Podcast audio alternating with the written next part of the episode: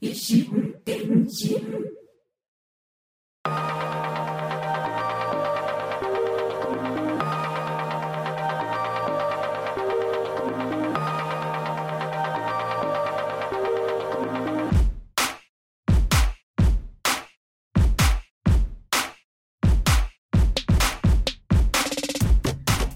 こんにちは。ポッドキャスト維新伝心第5回配信です。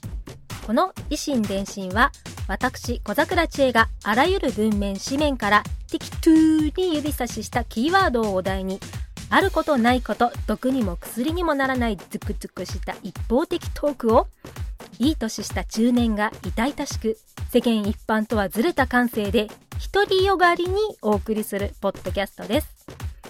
異なる心、電気で進む一方通行平行線なポッドキャスト維新伝心よろしくお願いいたします。前回の第4回目配信から早4ヶ月？嘘5ヶ月？早いじゃん更新。もう2年の放置とかからすると週1回の更新レベルですよね。そういうスタンスだからダメなんだよ小桜さん。って声が聞こえてくる気がしますがまあねこう前回の配信の反省点が多く沈みがちな日々を過ごしています。いかがお過ごしでしょうか？本当に沈んでるのかってこう疑問をお持ちになったでしょう。そうでしょうそうでしょう。それを人は全然反省していないって言います。では早速 では早速今回のお題を言ってみましょう。今回のお題はこちら。明治屋の春季限定桜マシュマロパッケージ裏面から。桜の形。まあ春らしい今の時期にぴったりなお題が出ちゃいました。夏も終盤だっつうのにね。ねもう近年はもう9月は夏の扱いなので秋の訪れはもうちょっと先かなって気もしますけれども。さて桜の形。まあ今回はマシュマロのパッケージを使っただけに、えー桜の形をしたマシュマロですね。そのまま、えー桜の形。形だけ桜で桜であって桜ではないと。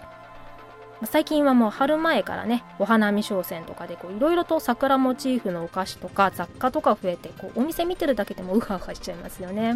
まあ、いい年した中年が「かわいい」とこうキャッキャする季節でございますよ。桜の形をしたお皿とかクッキーの型抜き用の型とかあとさあの今の桜のお重とか売ってるんですよね。あのでっかいお弁当箱。あれかわいい。あの桜のお重をねこう広げてお花見ってちょっと憧れますよね。まあいろいろとこう桜の形をモチーフにしたもの増えてますけどこう柄の方が品数は圧倒的に多いですよね。桜柄。ちなみにこの維新伝心のアイコンも桜柄だったりします。お気づきでしょうか？桜のプリントがしてあればもう大抵のものは可愛くなってうっかり私のお財布を緩ませていく。いかん。けしからんです。ですが今回は形。柄ではなくって形にこだわってお話ししていこうかと思います。今回のお題桜の形。あの何をお話ししようかと考え始めたら真っ先にある美術品をアートを思い出しました。もちろん桜の形をしたアート作品オブジェですよ。どこにあるかと言いますと東京上野でございます。うーっと拳を回してこう日本海側の海峡の冬景色を見るために私も一人連絡船に乗って凍えそうなかもめ見つめて泣いちゃってもう北へ向かう人の群れはもうみんな無口でさっきまでベラベラベラベラ喋りたくってたのに急にみんなして弓なりだけを聞いていて弓なりを聞くために乗っていた夜行列車を降りた時から青森駅は雪の中だったわけですよ。この夜行列車の始発駅東京上野駅ですよご存知東京上野駅？いきなり日本海に飛んで青森経由で登ってくじゃない下って上野に来てしまいましたがついてきてますか？今東京上野駅ですよ。そんなそんな東京の JR 上野駅の不忍口を出て右手の横断歩道を渡って目の前のガラス張りのおっされなビルの3階に桜のオブジェは設置されております。このおされビル上野の森桜テラスと言います。カフェやレストランが入った商業施設ビルですね。まあでも私が行ったのはかれこれ2年前ぐらいだったでしょうかね。たまたま上野に立ち寄ってこうそういえば以前はここには昭和な映画館とか囲碁サロンとかがあったのよね、まあ、こんなまるっと建て替わって面影もまるっと消えたわって思った覚えがあります。でもこう建て替わる前のかなり年季の入ったこう昭和の建物って記憶だけで入ったことなかったんですよ。で今回この場所についてご説明するのにざっくりとウキペディア先生に聞いてみました。あのビルってこう建て替える前も今のおされビルディングの時も3つに分かれているんですってね。おいおいさ小桜さんこんなことも知らないのかと呆れられそうですが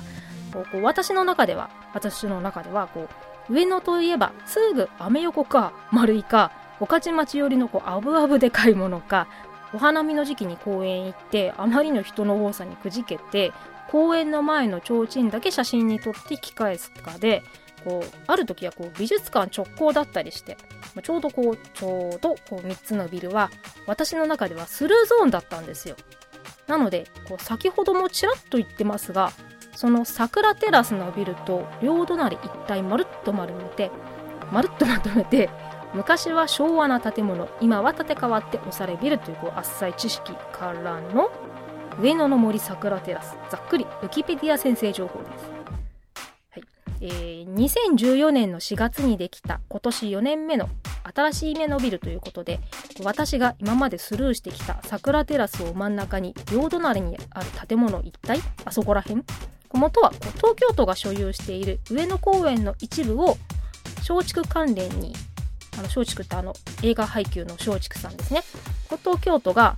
Y の敷地使うて松竹藩映画館作ってええでなぜか大阪弁でこと松竹さんに許可を出してで1953年今から64年前に上野松竹映画劇場が誕生しました。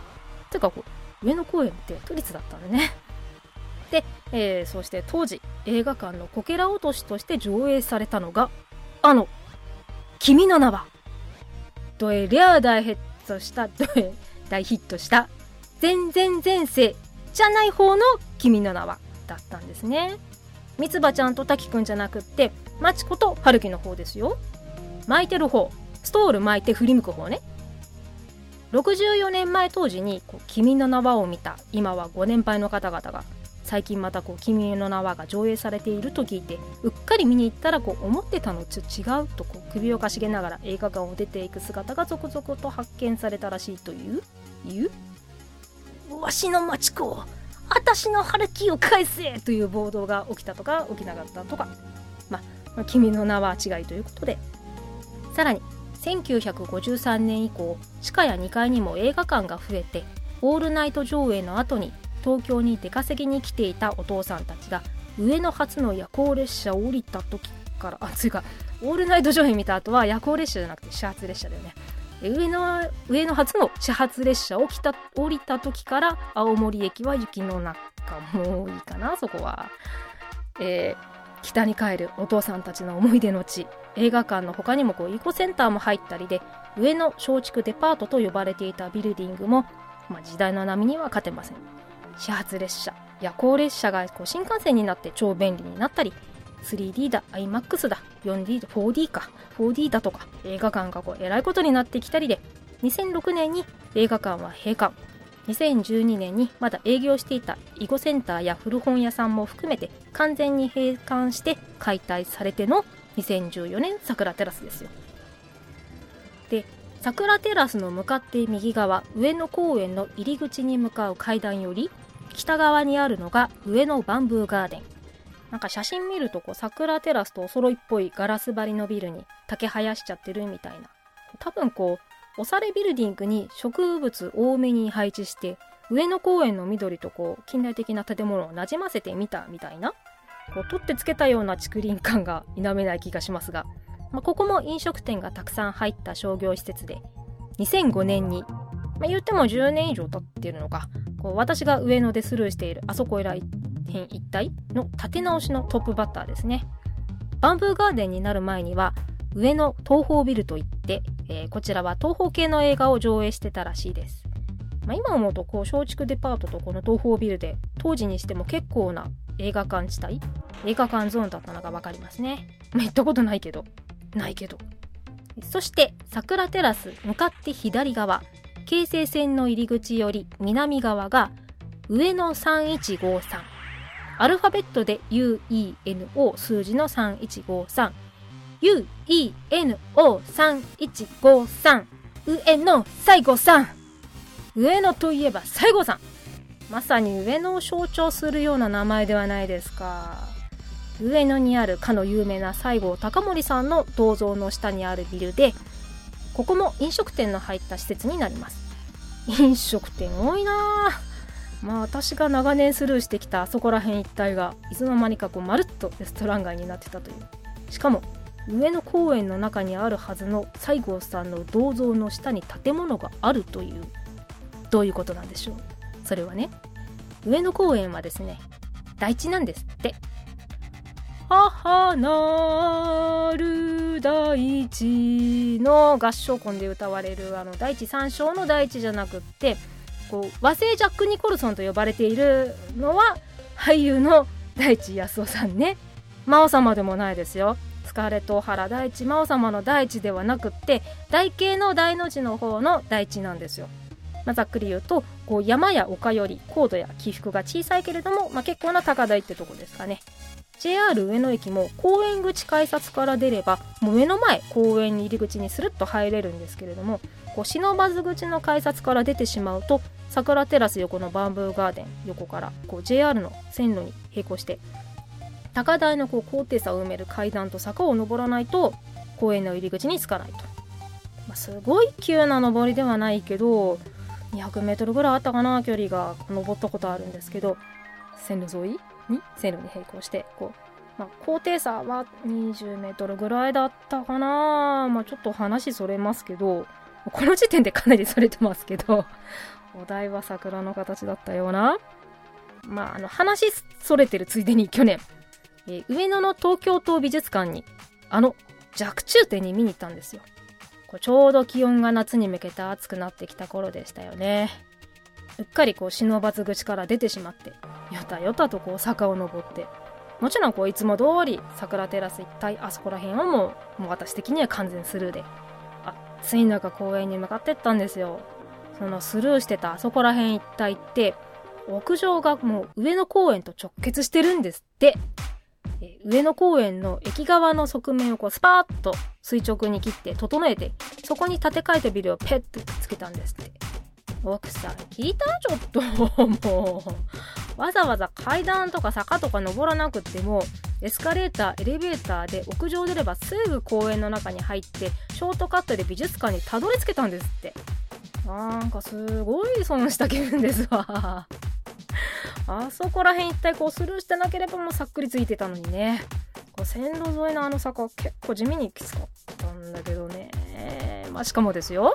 桜テラスの屋上から公園に入って西郷さんの銅像に向かっていくとこうちょうど西郷さんの背後に出るらしくってってことはですよ。誰にも気づかれずにそっとあの西郷さんの背後を取れるんですよ。正面からやってくるこう観光客の皆さんに気を取られてる西郷さんの背後に忍び寄ってこう指ピストルを背中に当てつつ交渉を有利に進めるもよし。てかあの背後を取った時点で交渉というよりももはやの恐喝ですよね。話し訳ないよね。あのもしくは美味しいジャーキーを持ってってこう隣のワンコを呼び寄せてそのままお散歩に連れてってもよし。西郷さんの愛犬の名前はツンっていうらしいのでツンツンおいでー。あーしゃしゃしゃいい子だねあしゃしゃしゃしゃしゃしゃガブあずほら怖くない怖くないほらね怖くないね怯えていただけなんだよねとこはあのムツゴロウさんからのナウシカと行きたいとこなんですけど実は史実上愛犬はあの薩摩犬のツンなんだけど銅像は違う薩摩犬がモデルなんですって。わかりづらい。あの西郷さんの愛犬ツンは女の子でご銅像を作る時にはすでに西郷さんもなんですけどすでにもう天国に行ってしまっていて代わりにオスの薩摩犬をモデルに作成されたらしいんですね。まあ、あの西郷さんと並ぶとこう可愛らしい小型犬に見えがちですけどまあ、あれでもちょっとこう実際よりも多め大きめに体格よくこう盛られてたらしいです。一方西郷さんは余計なところを盛られてしまいおそらくこう天国から作り直しを要求するレベルだったらしいですね。あの生きてる間に特に絵も写真も残してなかったがために勝手にあんな感じにあのようなフォルムにされてしまったらしいです。あんな感じっていうのはこうウキペディアとか教科書に載ってるこうパッと思い出すみんなの思い出す白黒の西郷さん。あれってあの親戚や家族みんなの記憶をもとにできた版画なんです。あれ写真じゃなくて版画なんですって。であくまでイメージ像であってこのイメージ版画を元に銅像を作成しているんですね。死してなお慕われた西郷さん。みんながいつでも思い出せるように作った銅像。銅像は見上げるものと計算されてあえてあえて頭は大きめに作られたとさ。まあ西郷さん的には頭と腹はもらんでいいじゃけ。ここんなことならおいどんも写真の1枚くらいは撮っておけばよかったじゃけ。でも20分もじっとできんじゃけ。まあ当時はあのはいチーズパシャってこう写真撮れるわけじゃなかったからですね。つがつがツーンはかわいいかわい女の子じゃけつこうエセ鹿児島弁だけどこうイメージ鹿児島弁ですがこのようなあの後悔やら否定やらをこう地上のみんなに言いたかったかもしれないですねと。でもね西郷さん時代はもっと残酷なんです。年号も平成になればあなたもワンコもゆるキャラよ。もう西郷さんも天国でどうしてこうなったと。首をかたかしげずにはいられなかったでしょう。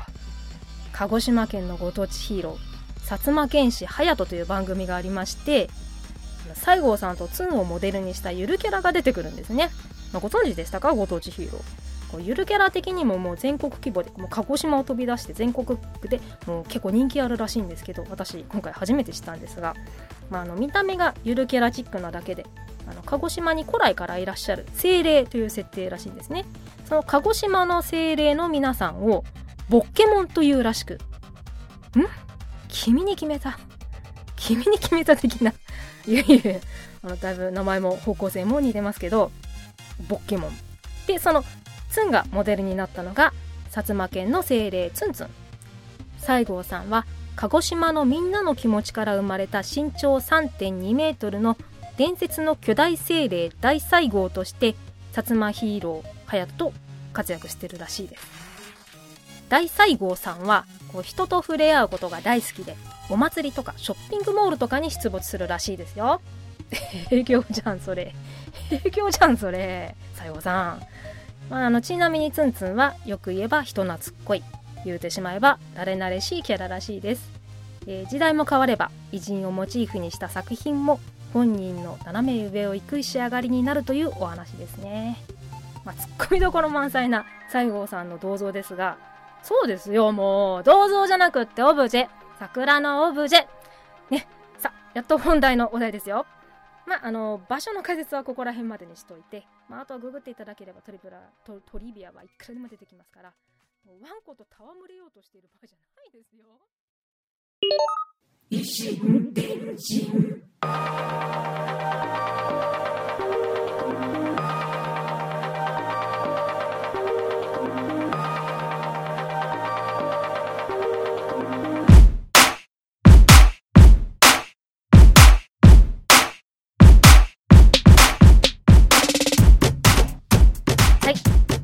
竹縄ですがここで一旦エンディングです。いきなりフェードアウトさしてあのちょっとどうどうしたのって感じですけど今回は、えー、前後編に分けてお届けでございます。